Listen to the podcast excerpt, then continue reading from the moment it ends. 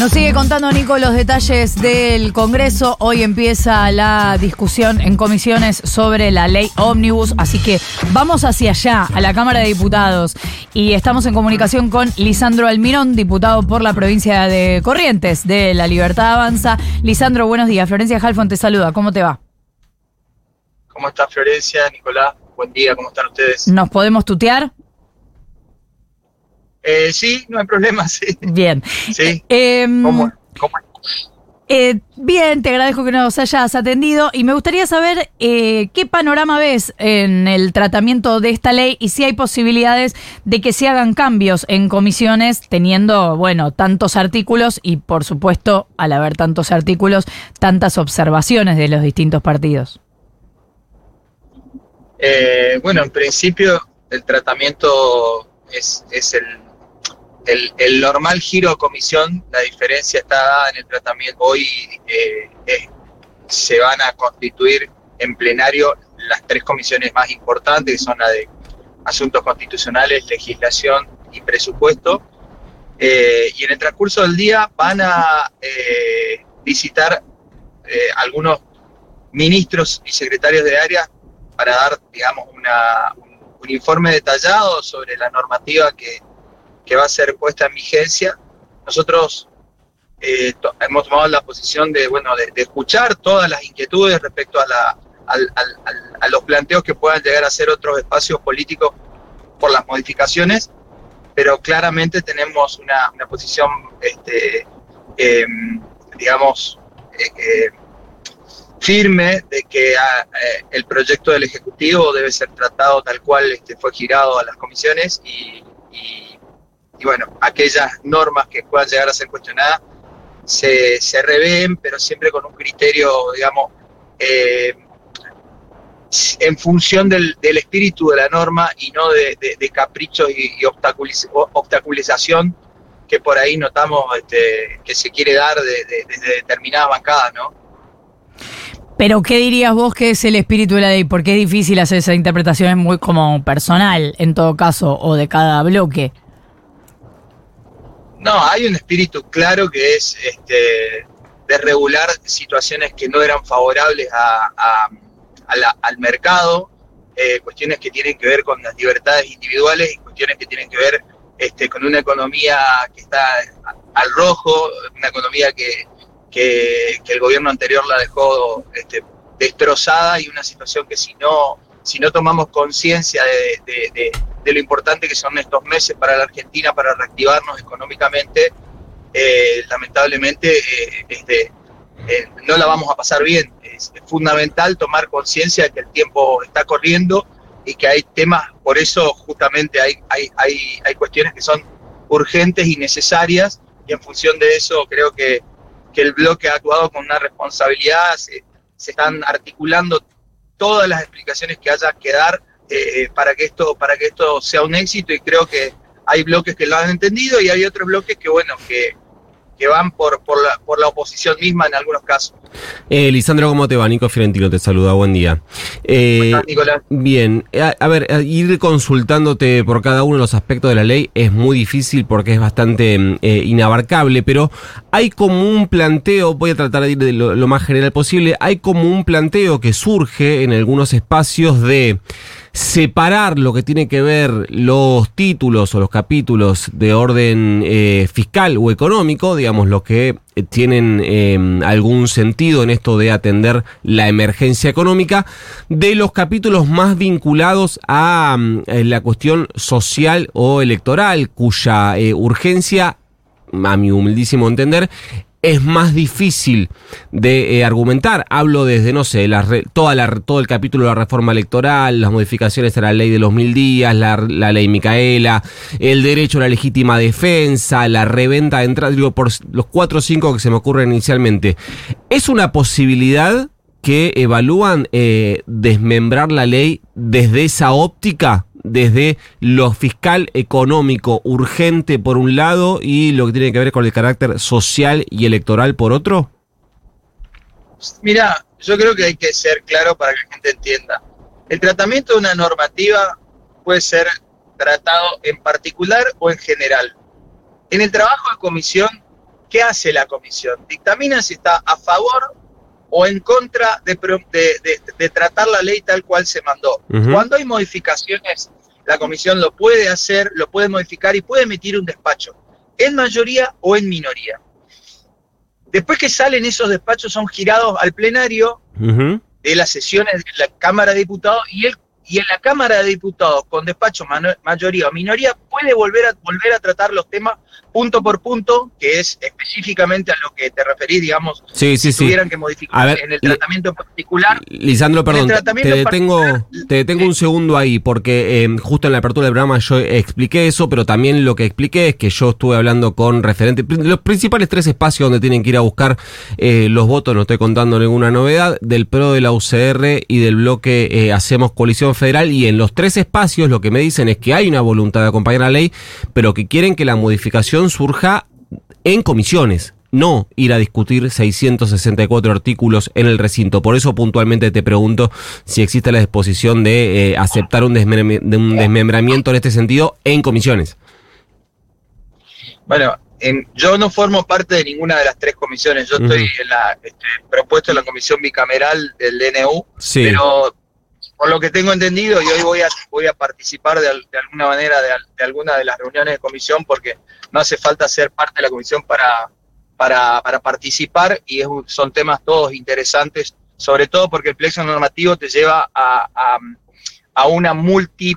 Eh, no se dio nunca en la historia de la Argentina tratar tantas aristas del derecho, yo soy abogado, por supuesto que me interesan cada uno de los artículos y cada uno de los títulos que estás nombrando son son 10 títulos con 6 anexos, cada uno de ellos con una riqueza para la discusión, digamos, tanto este, eh, eh, doctrinaria como, como jurídica, eh, con lo cual no hay tema que para mí no sea importante, pero más allá de las discusiones que se puedan generar y, y, los consensos que se están tratando de construir, me parece a mí que es atendible, son, hay muchas cosas que son atendibles, de hecho hay siempre una muy buena predisposición del bloque de aceptar, eh, eh, digamos, razonamientos o ejercitar cuál es la mejor eh, aplicación de la, de la ley y siempre hay una buena predisposición para este, discutir aquellas cosas que sean positivas. lo que, a lo que yo me refería es que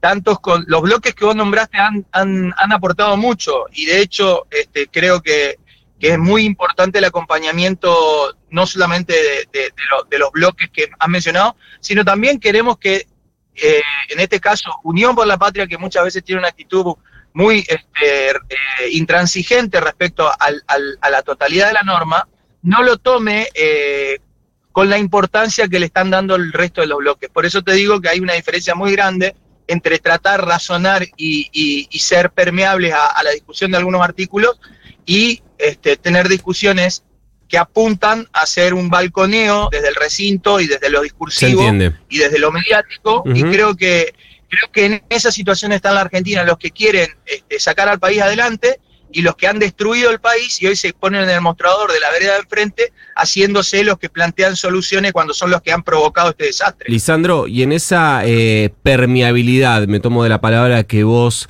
eh, utilizaste, que hay hacia el interior de eh, la libertad avanza de las personas que tienen responsabilidades parlamentarias, como es tu caso, como es el de Martín Menem, como es el de Oscar Sago, presidente del bloque, etcétera.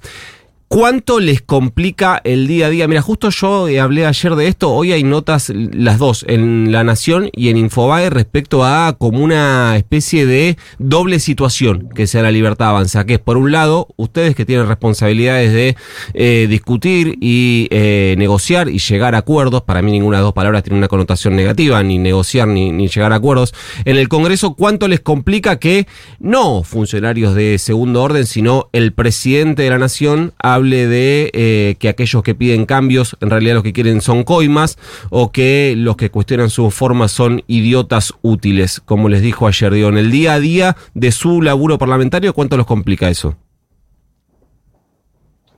Yo creo que, bueno, eh, yo respeto la, opinión del presidente de la Nación. Me parece a mí, eh, él hasta hace muy poco fue legislador, fue diputado de la Nación, conoce, no lo habla desde el desconocimiento, conoce la situación, digamos, parlamentaria entienden de que no todos los legisladores tienen una predisposición al, diálogo y, y que hay oportunistas, eh, oportunistas hay en, en- en todos los ámbitos de la vida, en todas las profesiones, en todas las funciones. Eh, muchas veces la corrupción es eh, ascendente o descendente, en este caso eh, cualquier persona en situación de poder muchas veces manifiesta lo, más miserable del ser humano. Y creo que en ese sentido eh, el presidente de la Nación tiene una, una mm, eh, firmeza respecto a lo que él considera eh, que, que vino a cambiar y que vino a renovar, y tiene esa sensación fea que tiene mucha gente respecto a muchos políticos. Entonces, me parece que desde ese punto de vista es comprensible.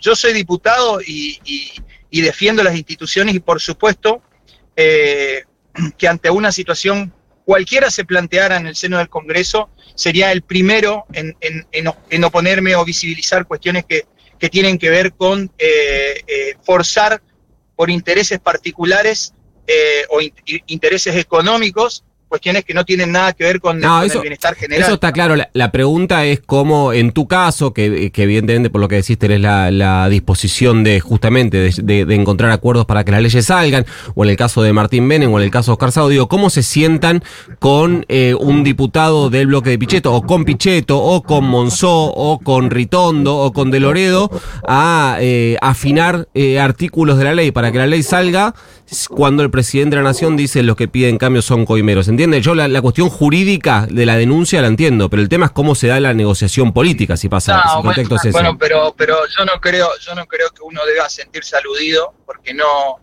no apunta a quienes están sentados hablando, tratando de transformar el país y tratando de ceder o tratar de mira, eh, observar distintos puntos de vista respecto a una misma normativa. No, creo que el presidente no hace referencia a esas cuestiones. Bien. Me parece, eh, es, es muy subjetivo y es, y es opinable.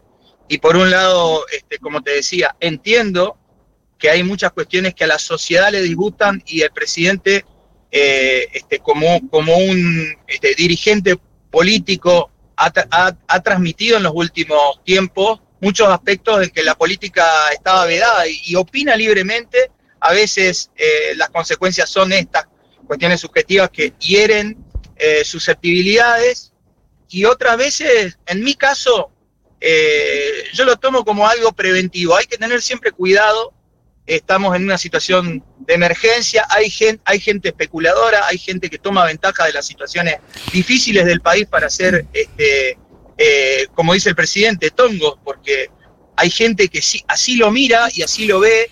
Igual, Y, Lisandro, bueno, no quiero estirar la situación, pero eh, no es subjetivo si un diputado cobra coima o no cobra. Es una denuncia. No, por Yo- supuesto, por eso te digo, yo lo- te lo vuelvo a repetir. En caso de, de- de observar este tipo de cosas, tenemos que estar atentos porque la sociedad está hastiada de, este- de esta situación. Entonces, hay que diferenciar quiénes quieren aportar el bien general y quienes están haciendo cosas que no tienen nada que ver con lo que el, el país necesita. Bien. El país está en una situación eh, eh, de emergencia, está devastado. Es como que hubiera caído una, bomba atómica y que tuviéramos que re- re- regenerar todo el circuito económico, porque esa es la situación de la Argentina. Una situación devastada, una, una- est- estamos al borde de una hiperinflación. Tenemos un, índice de pobreza que, lo tienen los países, antes lo veíamos a los países africanos con índices alarmantes, hoy, hoy lo tenemos en el país 50% de pobreza, con una indigencia creciendo en alza.